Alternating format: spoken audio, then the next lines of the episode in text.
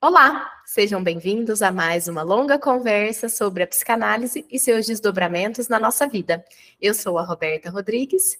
Eu sou a Carolina Martins e o episódio de hoje é Envelhecer único meio de viver muito tempo.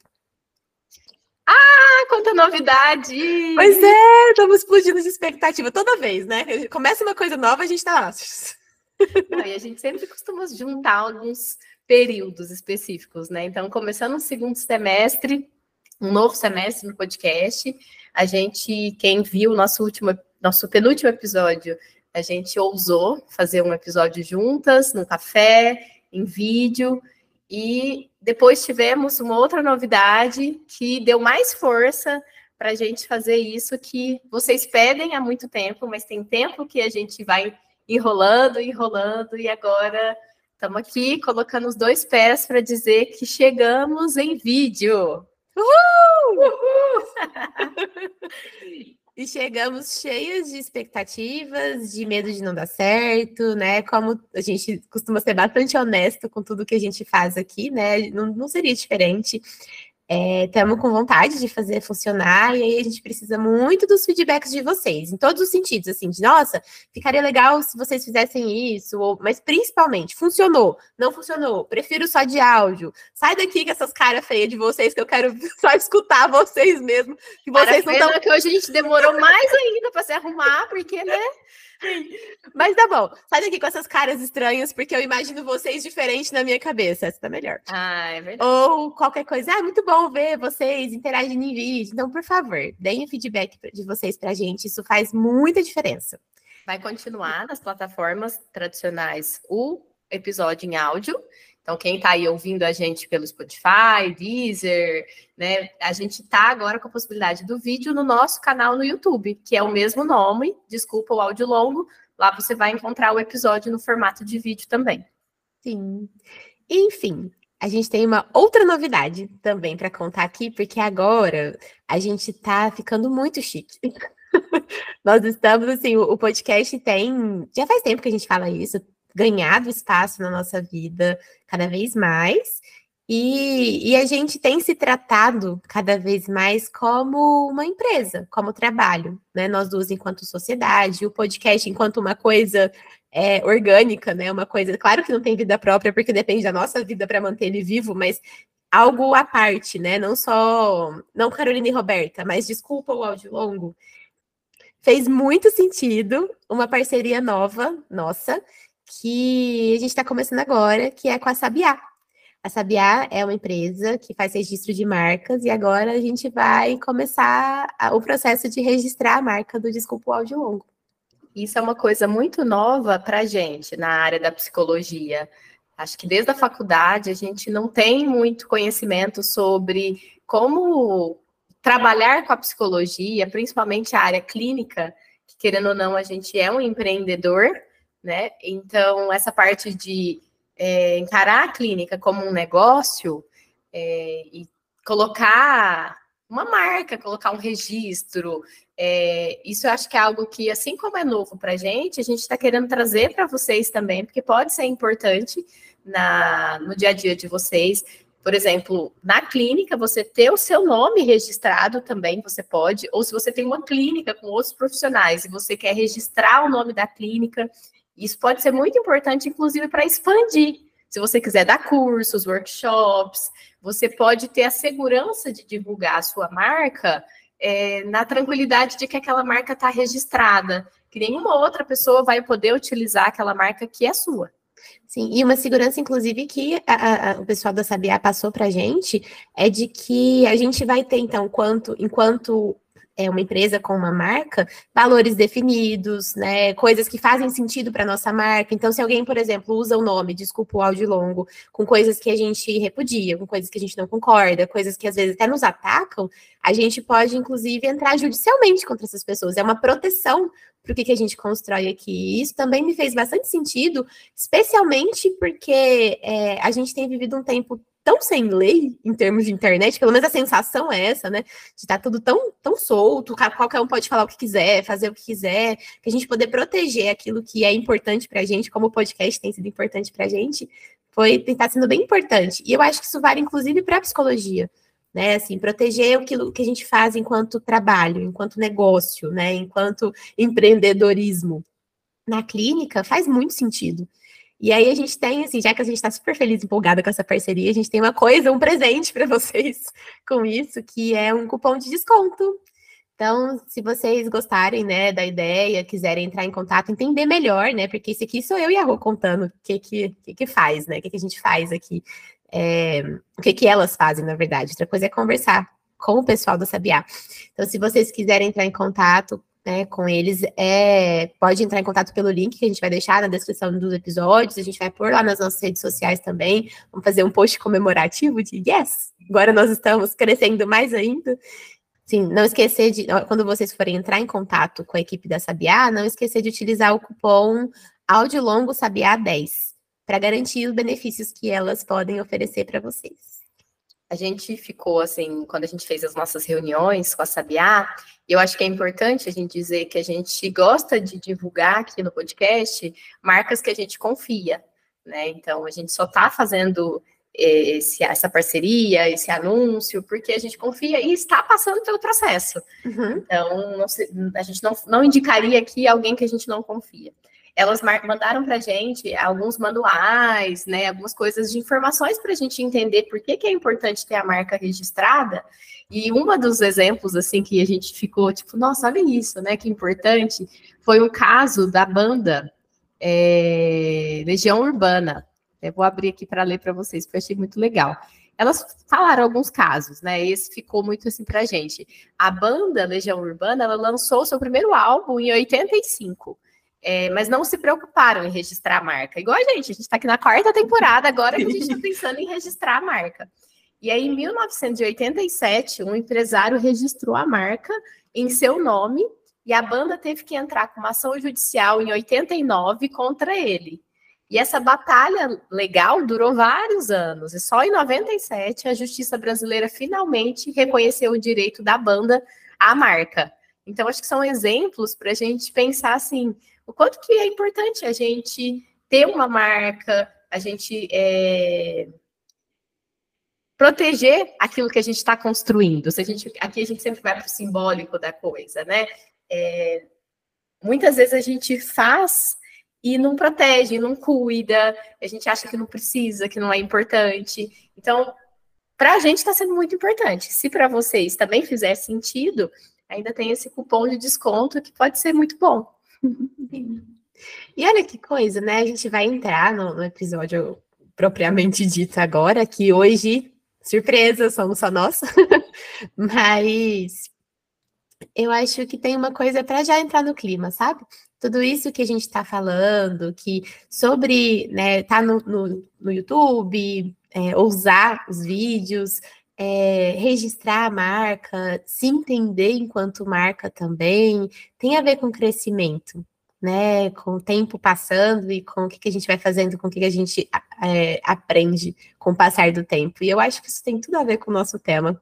E foi tudo Eu já até queria, já até queria falar alguma coisa aqui, mas eu acho que a gente pode ir para a introdução, porque aí depois a gente traz. Então bora para o episódio, né? Bora.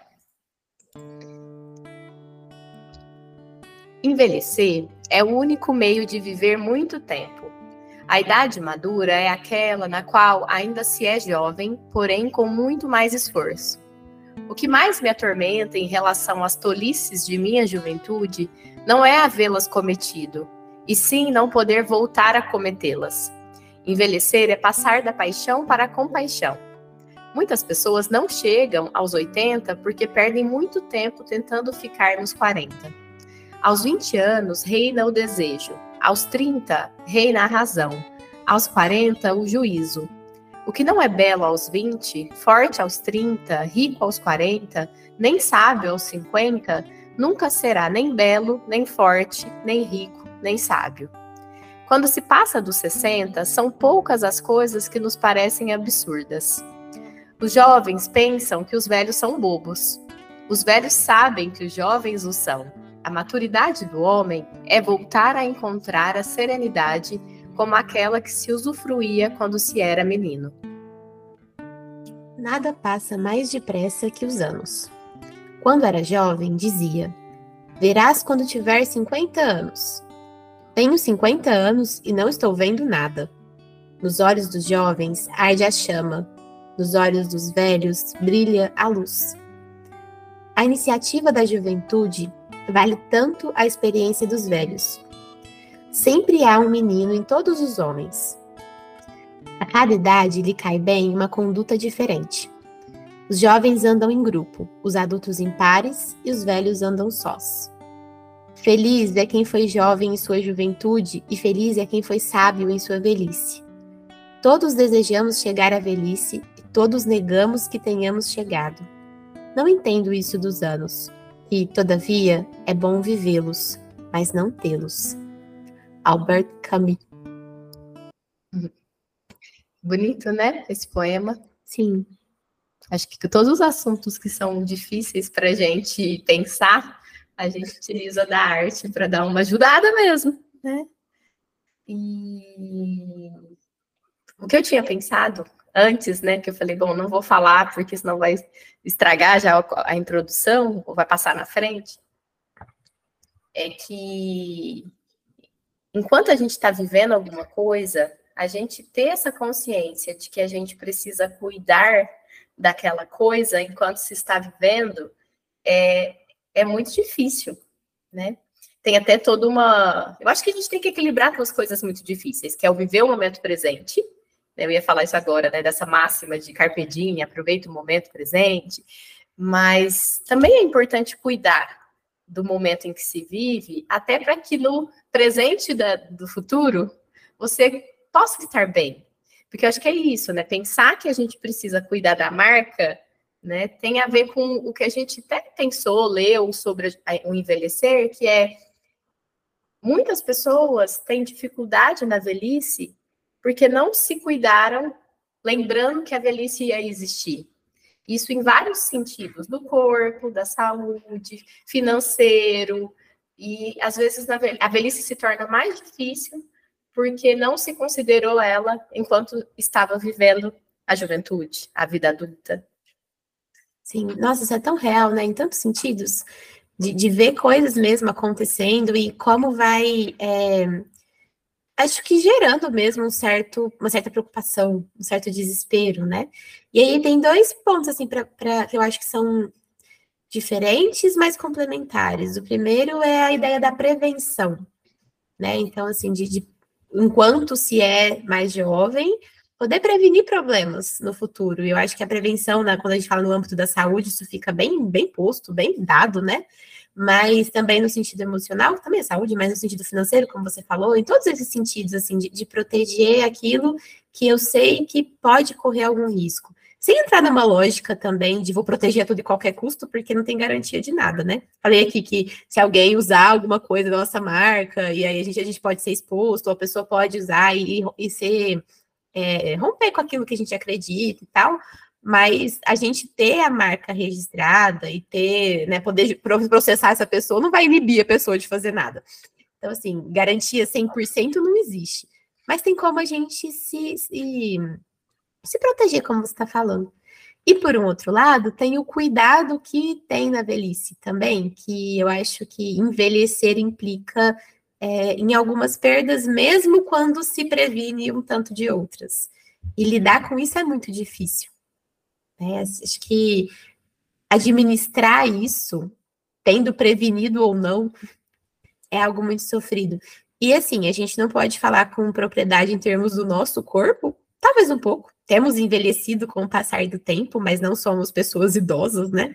Mas eu acho que a gente pode falar isso com alguma propriedade em relação às pessoas que a gente atende, em relação às pessoas que a gente ama e estão perto da gente, é, em relação a enxergar o processo de envelhecimento das pessoas que a gente gosta e até enxergar o processo de envelhecimento da criança. Porque ver isso acontecendo na infância e na adolescência é muito interessante. Né? Assim, tem, tem coisas que se ganham, e é um momento de muitos ganhos, assim, a gente foca muito no que se ganha na infância, mas também tem muita perda. É quando você vira lá a criança de 8, 9 anos, 10 anos, que é a nossa fase menos bonitinha, assim, em termos de infância, e vem o irmãozinho novinho, isso se fala muito, tenho isso na minha experiência pessoal também, mas se fala muito sobre isso, né? Aquela idade do 1 até os 3 anos é muito fofinha. E você lá mais velho não é tão fofinho assim mais. Então, é, é um exemplo do que eu quero dizer. A gente vai crescendo, ganhando anos, perdendo anos e perdendo coisas com esses anos o tempo todo, né? Mas acho que se a gente traz para a gente, né, para a nossa realidade atual, a gente consegue também é, falar disso com mais propriedade, né? Dessa hora que a gente estava falando do, do, dinheiro, né, do financeiro, da saúde. É, eu já vivo isso a, hoje, né? Se a gente trouxer para nossa realidade, o que, que eu estou querendo dizer com isso? Sei lá, você está num mês que você fala, nossa, né, esse mês está melhor, né? Estou mais tranquila é uma tentação, você fica numa dúvida mesmo, assim, o que, que eu faço com esse dinheiro, né? Eu vou aproveitar mais o atual, o momento presente, eu vou viajar, eu vou sair mais, eu vou comprar uma coisa que eu quero, né? Ou eu vou considerar que eu não sei o dia de amanhã, você não fala de paz, né? Você não sabe o dia de amanhã. Eu não sei o dia de amanhã e vou também guardar um dinheiro. Eu vou também, sei lá, pagar um, uma previdência, um seguro de vida, vou investir. É... Acho que é isso que você também está trazendo, né? Que a gente está envelhecendo mesmo quando a gente é criança. Uhum. E ter essa consciência, acho que é muito difícil. Por isso que eu acho que a gente vai tanto na contramão quando a gente tenta, tenta fazer conversas como essa, que tem a ver com o episódio que a gente fez há pouco tempo da Silvia, por exemplo, que a gente falou de procedimentos estéticos, porque a gente vai tentando o máximo possível se afastar disso. De que maneira tem que pensar em previdência, em aposentar? Não, sou jovem. Bora viver. Bora viver. E eu, e, eu acho que isso é difícil mesmo. Tô, né, compartilhando algo pessoal, assim, é muito difícil você saber o quanto que você vai focar no presente e o quanto que você vai se precaver, você vai cuidar muito difícil. Eu acho que o ponto é que não tem saída sem perda. Porque se você ficar muito preocupado só em aposentadoria ou numa coisa que eu quero lá na frente, que seja, ah, vou comprar minha casa. Então, vou guardar muito dinheiro agora para conseguir comprar minha casa à vista lá na frente. Porque compensa em relação ao financiamento. Essa é outra discussão polêmica, né? Inclusive, pessoas... Já não é mais tanto assim, né? Uhum. Pessoas que, que é, entendem disso, sintam-se muito à vontade para conversar aqui com a gente. O que, que é melhor, né? É, mas, enfim, né? Estou planejando uma coisa a muito longo prazo, então vou guardar todo o meu dinheiro para isso. Tudo que sobrar do dinheirinho que eu tenho, vou guardar para isso. Eu vou perder, viajar, comprar as coisas que eu gosto agora e tudo mais. Se eu comprar as coisas que eu gosto agora e viajo, etc., eu vou perder, eu não vou conseguir me programar dessa mesma forma lá para frente. E mesmo se a gente cria uma ideia, não, então tá, vou pôr um pouquinho para guardar para isso, um pouquinho para guardar para aquilo e vou viajar um pouquinho. é, não se tem a experiência inteira de todo jeito, né? Você não, se você viajar um pouquinho, você não vai viajar muito. Eu acho que é isso que eu quero dizer, assim. Mesmo que a gente conversou um pouco sobre isso esses dias para trás, né? Às vezes dá a ideia de que a gente pode burlar o sistema aí, de, de ter um pouquinho de cada coisa. E perder nada, né? Mas não dá, mesmo assim não dá, e isso é muito frustrante. E eu tenho a sensação de que é, ter consciência disso é também parte do processo de amadurecimento. Uhum.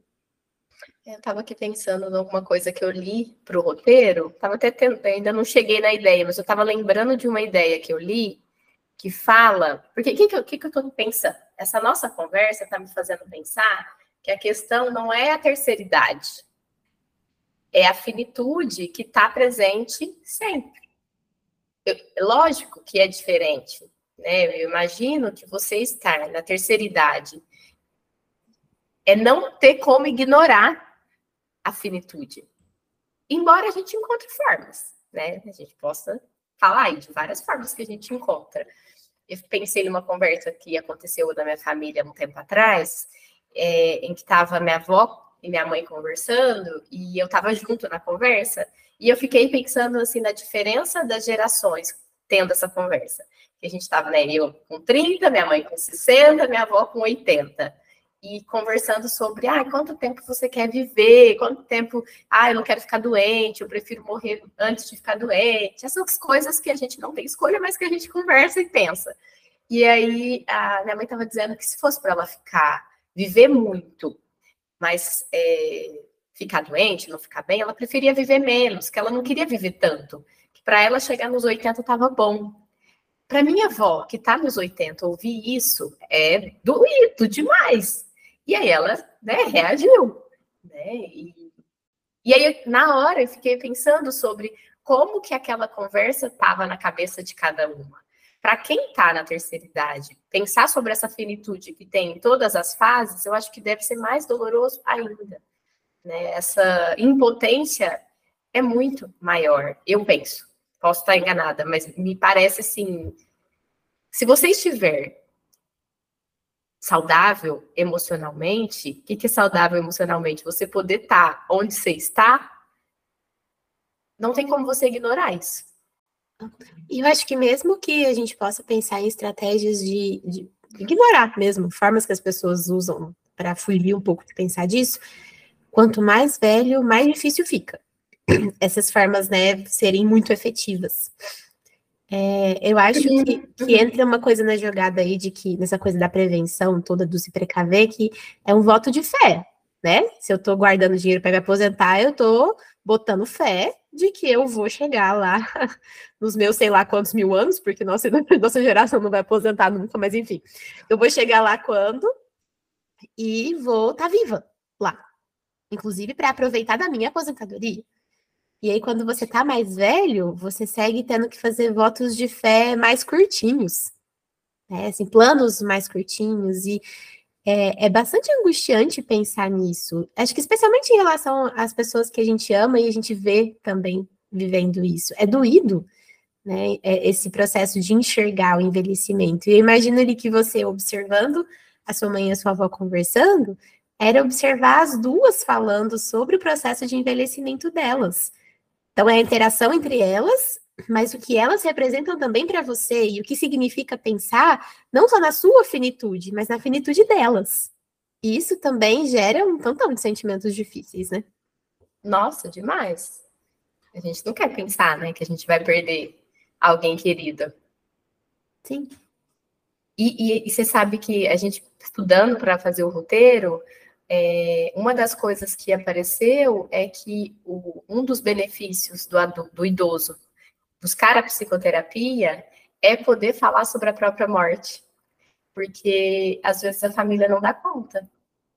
E, e eu acho que tem uma parte do, do idoso, do falar da própria morte exacerbadamente, muito, eu acho que tem a ver por conta de características depressivas, às vezes mesmo, porque eu acho que a família, quando vê isso, já se alarma do sentido de, hum, ele tá depressivo, tá precisando se cuidar, tomar um remédio, né? Porque às vezes não vai para terapia, é tomar um remédio, um antidepressivo, às vezes é isso mesmo, mas, é, e eu acho que Aí um outro ponto que eu quero ali para a gente conversar depois, que tem muito a ver com o fato de você olhar para o lado e ver muitas pessoas que você já perdeu.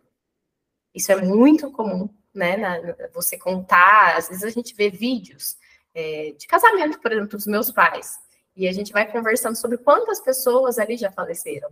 Então, acho que o idoso vi, vive isso, e isso é cruel, isso é, é muito difícil. Quanto mais você vive, mais perdas você vai ter que tolerar, não tem como.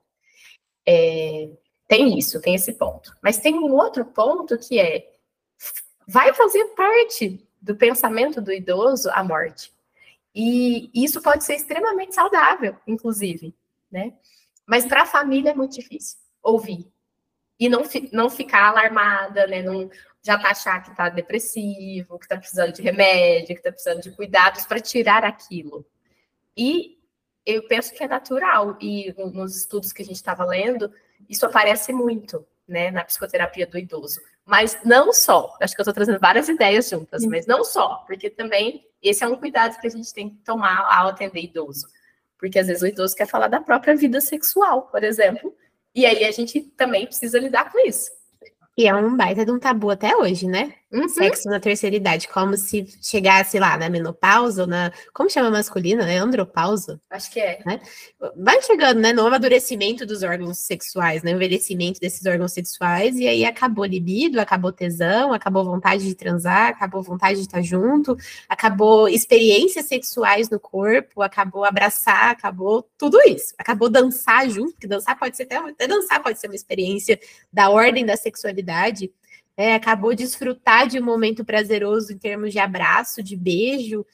E não, tudo isso que eu acabei de falar aqui pode sim estar tá muito presente, inclusive não necessariamente com o seu parceiro de 50 anos de casado, porque é outra coisa que a gente idealiza. Então, o idoso pode ter algo da sexualidade para ser vivido, desde que ele seja casado há muito tempo.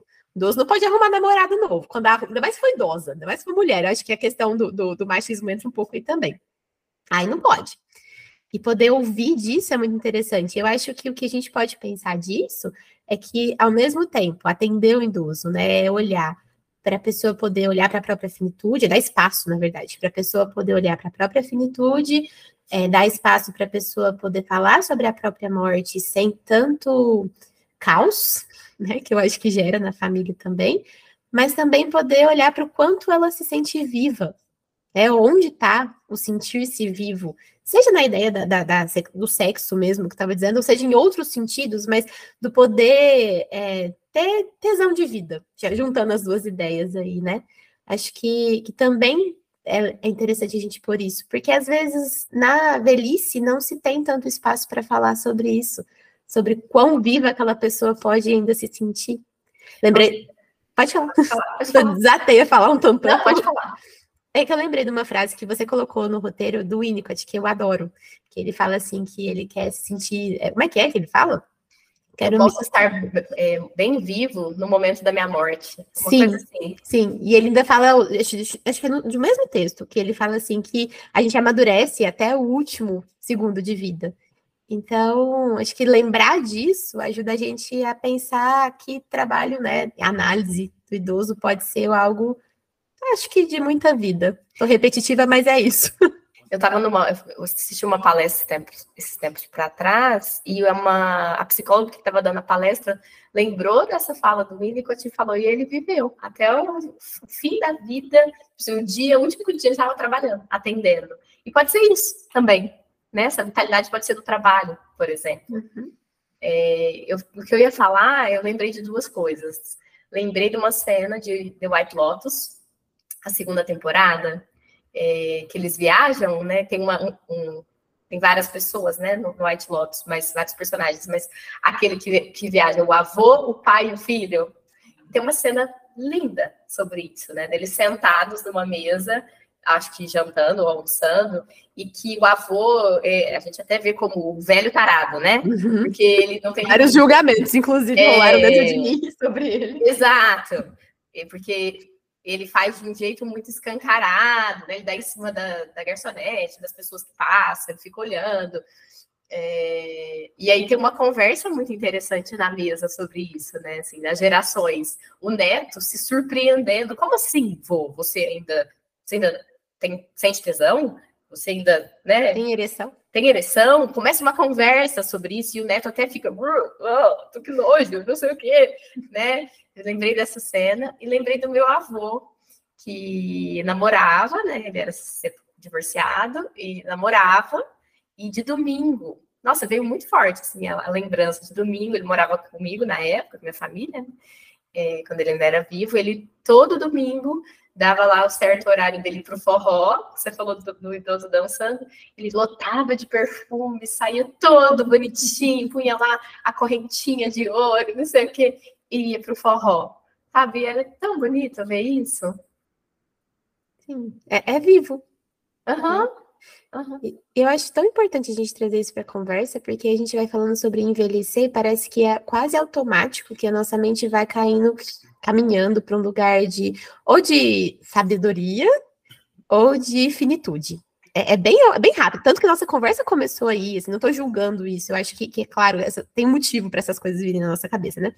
Mas poder trazer esse outro ponto parece tão importante, né? Assim, de que tem muita vida. A pessoa continua viva até ela morrer, né? Assim, parece uma frase tão óbvia, mas parece que a gente esquece um pouco disso, dependendo do que está acontecendo. Tem um estudo que foi feito das obras do Freud e é, que traz dois lados da, da, da, mesma moeda, assim, né? Porque acho que o Freud chegou a dizer lá nos estudos dele iniciais que o idoso ele não tinha tanta plasticidade é, no cerebral, neuro, acho que cerebral, enfim, para mudança, para ter mudança com a psicoterapia. E aí um dos estudos que, que se faz a respeito do que o Freud disse, estudou, é, aponta o quanto ele mesmo contradisse, contradisse, se contradisse com o que ele né, viveu, com o que ele foi, porque ele teve uma produção enorme intelectual no fim da própria vida. Né? Eu achei tão interessante esse estudo, né? Colocar isso. Sim. Que bom que ele pode se contradizer, né? Que ele pôde ah. se contradizer é, em ação. Você sabe que eu lembrei de duas coisas aqui? Eu pensei duas coisas. A primeira é que a gente podia enviar para os nossos apoiadores na Catarse, que for. Na Catarse, ó, é do Catarse, mas na newsletter que for desse episódio, é uma. aquela entrevista do Freud, sabe? tava, ele já estava bem no final da vida dele, já tinha questão do câncer, e tem uma conversa que ele fez com um jornalista maravilhosa, que a gente já falou sobre ela no podcast. Já. Já enviou, eu acho, mas a gente podia enviar de novo, porque nós temos apoiadores novos. E, e a gente podia enviar para as pessoas para elas lerem, porque é muito bonito. Às vezes a gente põe até um trechinho no Instagram, assim, para dar um gostinho para as pessoas também, mas acho que seria legal a gente compartilhar. E acho que antes de falar da, da outra coisa, acho que a gente tem outra coisa para falar para as pessoas, né? E aí, eu soltei falando do Catarse e tudo mais. Não sei se quem tá chegando recente, a gente vem falando bastante sobre o Catarse no Instagram, nos episódios. Não sei se as pessoas sabem que, que é. Você quer contar para elas, amiga? Eu quero, eu quero contar até assim. Depois a gente vê o que, que ela vai achar disso, mas a gente fica muito feliz com o crescimento do Catarse. O Catarse é uma plataforma de financiamento coletivo que a gente tem já há alguns anos. A gente tem uma meta que a gente ainda não atingiu essa meta, que é para manter o Desculpa de Longo acontecendo. E a gente tem começado a ter apoiadores que surgem né, no Catarse e na nossa vida de tagarelas, é, que a gente, a gente intitula Tagarelas, os nossos apoiadores. Lá tem várias recompensas e vários. Se você é o Tagarela Premium, você tem tal recompensa. Se você é patrocinador, você tem tal recompensa. É, e atualmente aconteceu, né? A gente até postou lá no Instagram uma apoiadora que conta que descobriu a gente procurando uma figurinha de áudio longo na internet. E disso ela foi ouvir o podcast. E ouvindo o podcast, ela foi se interessando pelos assuntos, gostando da forma que a gente conduz a conversa. Então, assim, isso pra gente tem. Nossa, aquece o nosso coração. É um grande presente. Para além de ter vocês mais perto, poder fazer essas conversas mais próximas, tanto pela newsletter pelo, e pelo nosso grupo do WhatsApp, mas também, óbvio, porque a gente precisa de apoio financeiro para manter tudo isso, todas essas novidades, todo esse crescimento, tudo tem custo, né? A gente não estava falando disso aqui agora, né? Custo para cuidar, custo para manter a qualidade. Então, a gente queria que vocês pudessem entrar na Catarse, conhecer, ver que valor que faz sentido para vocês, é, porque para a gente faz muito sentido ter vocês perto da gente e poder receber esse apoio também. E aí a gente não poderia deixar de dizer quais são os nossos patrocinadores desse episódio. Sim. O episódio de hoje é patrocinado pela Anglophone English Curses, pelo Francisco, pelo José Roberto, pela Lúcia, pelo Luiz do Nascimento, pela Sônia e pela Terezinha. Se você quer aparecer aqui, né, ter seu nominho ou a sua marca, já que a gente tá falando tanto de marca, é, divulgada aqui no, no, podcast, entra lá no Catarse, é catarse.me barra desculpa o áudio longo, e aí você pode escolher. Algumas modalidades, né, tem acesso, tem, tem esse benefício de aparecer aqui, e outras, mesmo que não tenham esse, tem outros benefícios, e, e, vocês podem entrar em contato com a gente também, ou por e-mail, a gente deixa nosso e-mail aqui também na descrição, ou pelas redes sociais, pelo Instagram, Facebook, que são nossas redes sociais do momento, e o YouTube. O YouTube também é uma rede social. É, e a gente pode conversar sobre que possibilidades que a gente tem para isso. assim como a Sabia Marcas fez. Sim. Né? Não precisa ser necessariamente pelo Catarse. Vocês podem entrar em contato direto com a gente, porque parceria boa é sempre muito, muito bem-vindo. Sabe o que eu pensei aqui agora? Eu é. fiz assim, né? E geralmente, quando a gente tava só de áudio, quando isso acontecia, ah, fulano tá fazendo coraçãozinho. A gente não precisa contar mais. As pessoas vão saber que eu tô fazendo coraçãozinho. As pessoas que estão assistindo pelo YouTube. Verdade. você que não está assistindo pelo YouTube, se você quiser ver, você vai ter que entrar lá. Essa cena inédita e super importante. eu fiquei pensando nos podcasts que eu ouço, tem alguns que elas falam dos looks que elas estão vestindo e tal. Aí às vezes eu falo, ai, vou ter que entrar lá no YouTube para ver qual é a roupa que eles estão vestindo.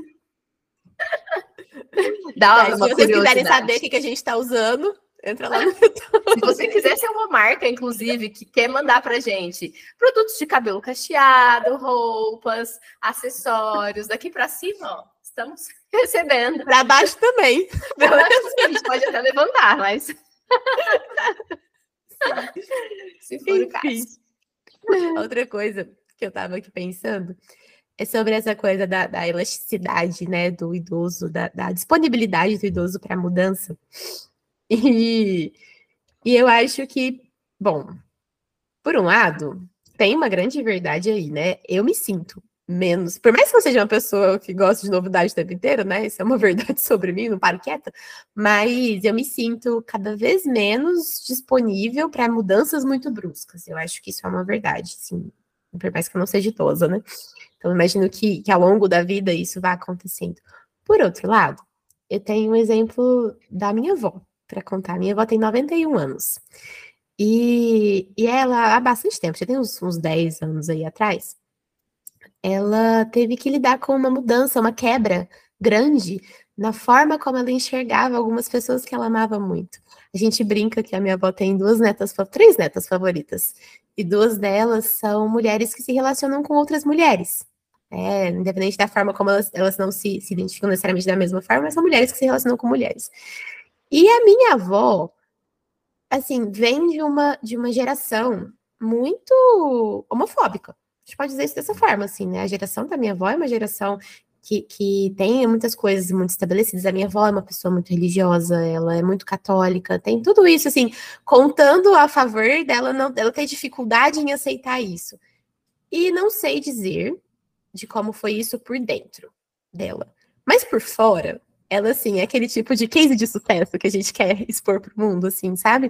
Ela recebeu a minha prima com a namorada dela e elas dormiram lá, na casa da minha avó, como namoradas, sabe? Assim, não como amigas. Uhum. É, ela trata a minha cunhada de um jeito, assim, super carinhoso, ela é super receptiva, pelo menos é o que eu vejo, né? Preciso conversar com ela pra ver se ela pensa a mesma coisa, mas eu acho que sim, sabe?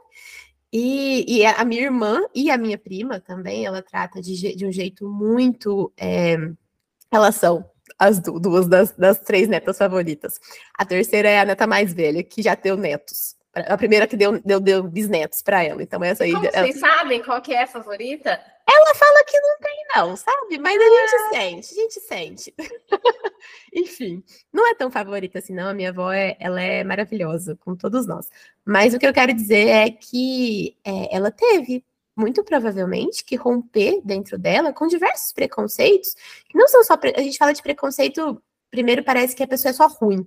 Né? Mas preconceitos são coisas que a gente constrói ao longo da vida toda, com que a gente vai aprendendo do que é certo, errado, bonito e feio, etc. E ela foi, assim, uma, uma grande inspiração, assim, do jeito que ela foi é, acolhendo tudo isso, sabe? A gente não pode descontextualizar a pessoa, né, do tempo e, é, e espaço que ela vive, culturalmente falando. Acho que é voltar no que a gente estava falando do Freud, né? Se o Freud tivesse vivido uma época como a atual, em que as pessoas vivem mais tempo, em que as pessoas têm condição de viver bem né, com saúde, talvez ele teria proposto uma outra coisa, né? Então, a gente é fruto de um tempo, a gente não pode esquecer disso. Sim, somos. Continuamos sendo. E continuamos, continuaremos a ser, à medida que a gente for envelhecendo. Mas não quer dizer que não possa ter intercâmbio, né? Que acho que é o que você está colocando. Sim. É bom pensar nisso, né? Eu acho que acalma um pouco também no nosso coração, no sentido do que vai ser de nós quando estivermos mais velhos, né? Uma coisa que aparece muito é pessoas mais velhas, assim, falando que os bebês já nascem, eu falo isso, já nascem sabendo mexendo na tecnologia. E assim, é, nós duas aqui já falamos umas 15 vezes, né? Para dizer o mínimo, de que nós não somos os ases da tecnologia, a gente peleja. Eu, principalmente. de nós, eu sou pior. Mas não quer dizer que eu seja boa. É que eu sou ruim diz... mesmo, gente. que diz alguma coisa sobre você. É, então, já entendi. Enfim. É, eu acho que, que, a gente fala, ah, esses bebês de hoje já nascem enrolando o dedinho e tal. Uma coisa que eu me choquei muito esses dias para trás é a minha sobrinha, em vez de fazer assim com o telefone, como a gente faz, né? E fazia, ela fazia assim com a mãozinha. Porque é isso que é o telefone hoje em dia. A ligação é assim, numa, ou assim, talvez, né? Com a mão na frente, assim. Mostrei minhas unhas mal feitas. Estão desfazendo o esmalte. Não dá para ver. que bom. Enfim, é, o que eu quero dizer com isso é que dá um medo, assim, nossa, como é que vai ser quando nós formos é, idosas e com o que, que a gente vai ter que lidar. Na verdade, que a gente não faz a menor ideia, mas transmite alguma tranquilidade pensar que a gente pode seguir aprendendo e amadurecendo durante todo o nosso tempo de vida, né? Eu vou voltar numa pessoa que na primeira temporada, toda vez que eu falava, virava até uma piada interna entre a gente.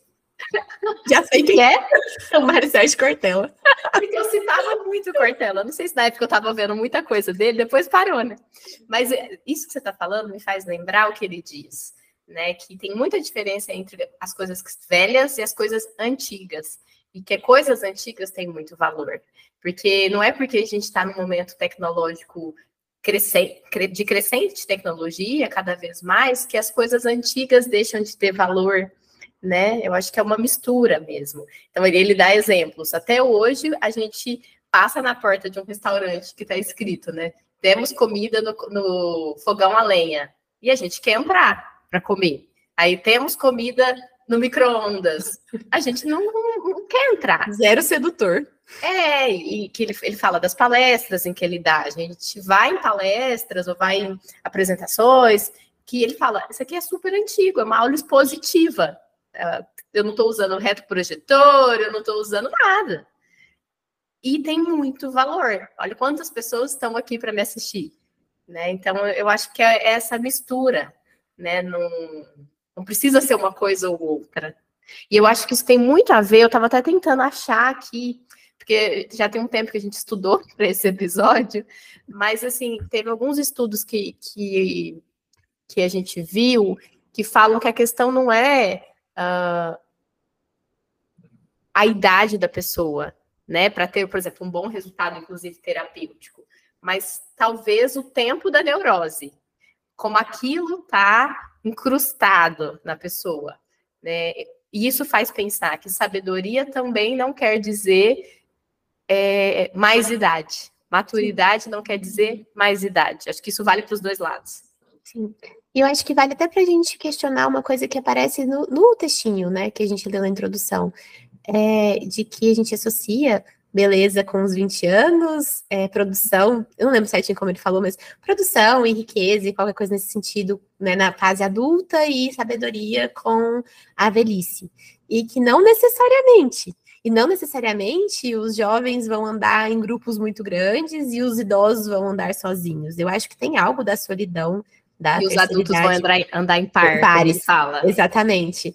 Tem algo da solidão na terceira idade que eu acho que super vale uma pesquisa, inclusive assim, de mestrado, doutorado. Deve ter várias, na verdade, porque tem muita coisa interessante que surge em relação a isso do, do lidar consigo mesmo e com a própria companhia, do estar sozinho. Mas existe solidão antes, e existe companhia depois. Né? Existe beleza e feiura antes, existe beleza e feiura depois. Uhum. Poder olhar para isso é complexificar um pouco a coisa. E eu acho que isso é um outro ponto, assim, que eu acho que não, não queria deixar passar, que às vezes o terapêutico para o idoso pode também não ser buscar a psicoterapia, né? Pode ser estar tá em conjunto com outros idosos, pode estar, tá, ser estar tá junto com outras pessoas também, mesmo que não sejam só idosos. É, acho que eu já falei isso aqui, mas eu adoro esse exemplo. Assim, lá da, na época que a gente fez residência, na época, eu estava numa unidade básica de saúde que tinha muito idoso na região. E a gente começou a observar quanto que os idosos buscavam a unidade de saúde com queixas é, várias, e que quando a gente ia ver na, na consulta, era mais uma necessidade de estar em contato com outras pessoas do que alguma queixa física, né, algum problema de saúde é, real, concreto, era, uma, era um pedido de ajuda, era um pedido para, ó, oh, tô sozinho, né? E a partir disso a gente começou a propor grupos, vários grupos, coral, viagens, grupo de mulheres, grupo de homens, é, grupo de memória, e grupo de, vários, vários grupos. E isso fez diminuir muito a procura para os eletivos, para os atendimentos eletivos. E isso acho que tem muito valor, a gente lembrar disso. Sim, no final das contas a gente continua não querendo se sentir tão sozinho, né? Uhum. Sim. Amiga. Acho Vamos a gente pode... Pandora? Uhum. Só eu que puxo ou você? É você, mas eu ah! acho que eu te cortei e entrei na sua frente. Ah, tudo bem. E aí, o que, que você tem de indicações? Eu tenho um filme que a gente, eu acho que a gente falou dele já em algum momento no podcast. E se não falou, devia ter falado, porque ele é maravilhoso. Verdade, de sexualidade. É, ele chama Boa, Far... Boa Forte. Vou deixar isso como ato falho. Boa Sorte, Léo Grande. É, é um filme muito, muito, muito bom. Não sei falar onde ele está disponível, porque quando eu assisti, eu aluguei, desses aluguéis que a gente faz, né, de, digitalmente. É, mas é muito bom, assim. É, é, basicamente é a história de uma senhora, de uma mulher mais, mais idosa, não, ela já é idosa, e de um garoto de programa, né, novinho. E é muito, muito interessante ver a interação entre os dois. Aparece muito de tudo isso que a gente falou aqui. Então, vou repetir a indicação, porque vale a pena. e, e outro que eu queria, outra coisa que eu queria indicar é um livro do Rubem Alves que chama Desfiz 75 anos. Eu até tenho ele aqui. É, ele é muito, muito, muito interessante, até para a gente pensar nessa dualidade entre fazer e desfazer anos, né? É mais um ano, é menos um ano, e o que, que a gente né, faz com, com a angústia que isso gera dentro da gente. Muito bom. Rubem Alves é Rubem Alves, né? Já ainda vai falar bastante dele. eu preciso ler Rubem Alves. Toda vez que você indica Rubem Alves, eu sinto que eu tô perdendo muito tempo em não ler Rubem Alves. Eu preciso ler. Vou te, te emprestar esse livro dele depois. E você, amiga, o que, que você indica para nós? Eu pensei na série Succession, disponível na HBO. Maravilhosa. Você indicou já aqui no podcast. Eu não acabei de assistir. E eu saí loucamente, assim, eu assisti muito muito rápido, mas eu pensei é, no quanto pode ser trágico a não aceitação da própria idade, da finitude, no caso do. Nossa, esqueci o nome dele. Logan. Logan, Logan Ryan, uhum. que é o, o, o, idoso da série, né? E é o magnata, o que tem todo o poder, e, enfim, a pessoa que precisa de um sucessor para o cargo dele, né? E tem toda uma tragédia, assim, toda uma, uma situação muito difícil nessa família. E eu fiquei pensando muito sobre como é difícil para ele largar o osso, né? Como é difícil para ele entender tudo isso que a gente está falando aqui. Então, olhei para a série por esse viés, né, do que a gente está conversando. E, e, de quantas coisas podem ser ruins, né, se você não aceita é, o seu tempo, o tempo do, do outro que vai vir, que vai te suceder, né? E e que outra pessoa chegar e você poder ir pode ser libertador, que foi o que ele não conseguiu viver, não conseguiu fazer, né? Sim. Enfim, sem mais spoilers. E falando de tempo, né, também, eu lembrei, a gente falou da Legião Urbana hoje aqui, da banda, é, eu lembrei da música Tempo Perdido, do Legião Urbana, não vou declamar nem nada, nem ler, nem cantar, mas lembra, lembrando, lembrando que tá na nossa playlist, né, das músicas do Desculpa Áudio Longo lá no Spotify. E eu lembrei também de um texto que eu escrevi no meu falecido blog, tá parado. tá precisando dar uma ressuscitada nele, então, porque você escreve muito, amiga. Vai, e eu não sei se ele vai ser ressuscitado. Foi um tempo que foi embora, né? Já assim, já não existe mais esse tempo eu publicando no blog, mas o blog existe, se as pessoas quiserem ver os textos que estão lá, é, chama é, No Divã da Vida, da revista Revide, dá para vocês encontrarem né, online. E uma vez eu escrevi dois textos, na verdade, né? Eu dividi ele em dois, assim. É, chamou Um Olhar sobre a Vida a partir da minha orquídea. eu e meus processos com as plantas que me inspiram a escrever. Né? Que eu falo dessa questão do tempo ser muito fugaz, da gente aproveitar, porque ele passa, né? E é isso de indicações por hoje. E queria agradecer a todo mundo que está aqui, né? Assistindo a gente, ouvindo a gente. É, a gente só está dando esse passo, mais um passo, porque vocês estão aqui com a gente, né? E te agradecer, amiga. Também estou bem feliz com o episódio, com a conversa e com o que a gente está fazendo, com o espaço que o podcast está tomando na, na, nossa vida. E que tô aqui, né? Que a gente possa seguir envelhecendo tudo isso juntas. É o único modo de viver muito, como a gente Sim. colocou. Que bonito. Então, até a próxima, gente. Até.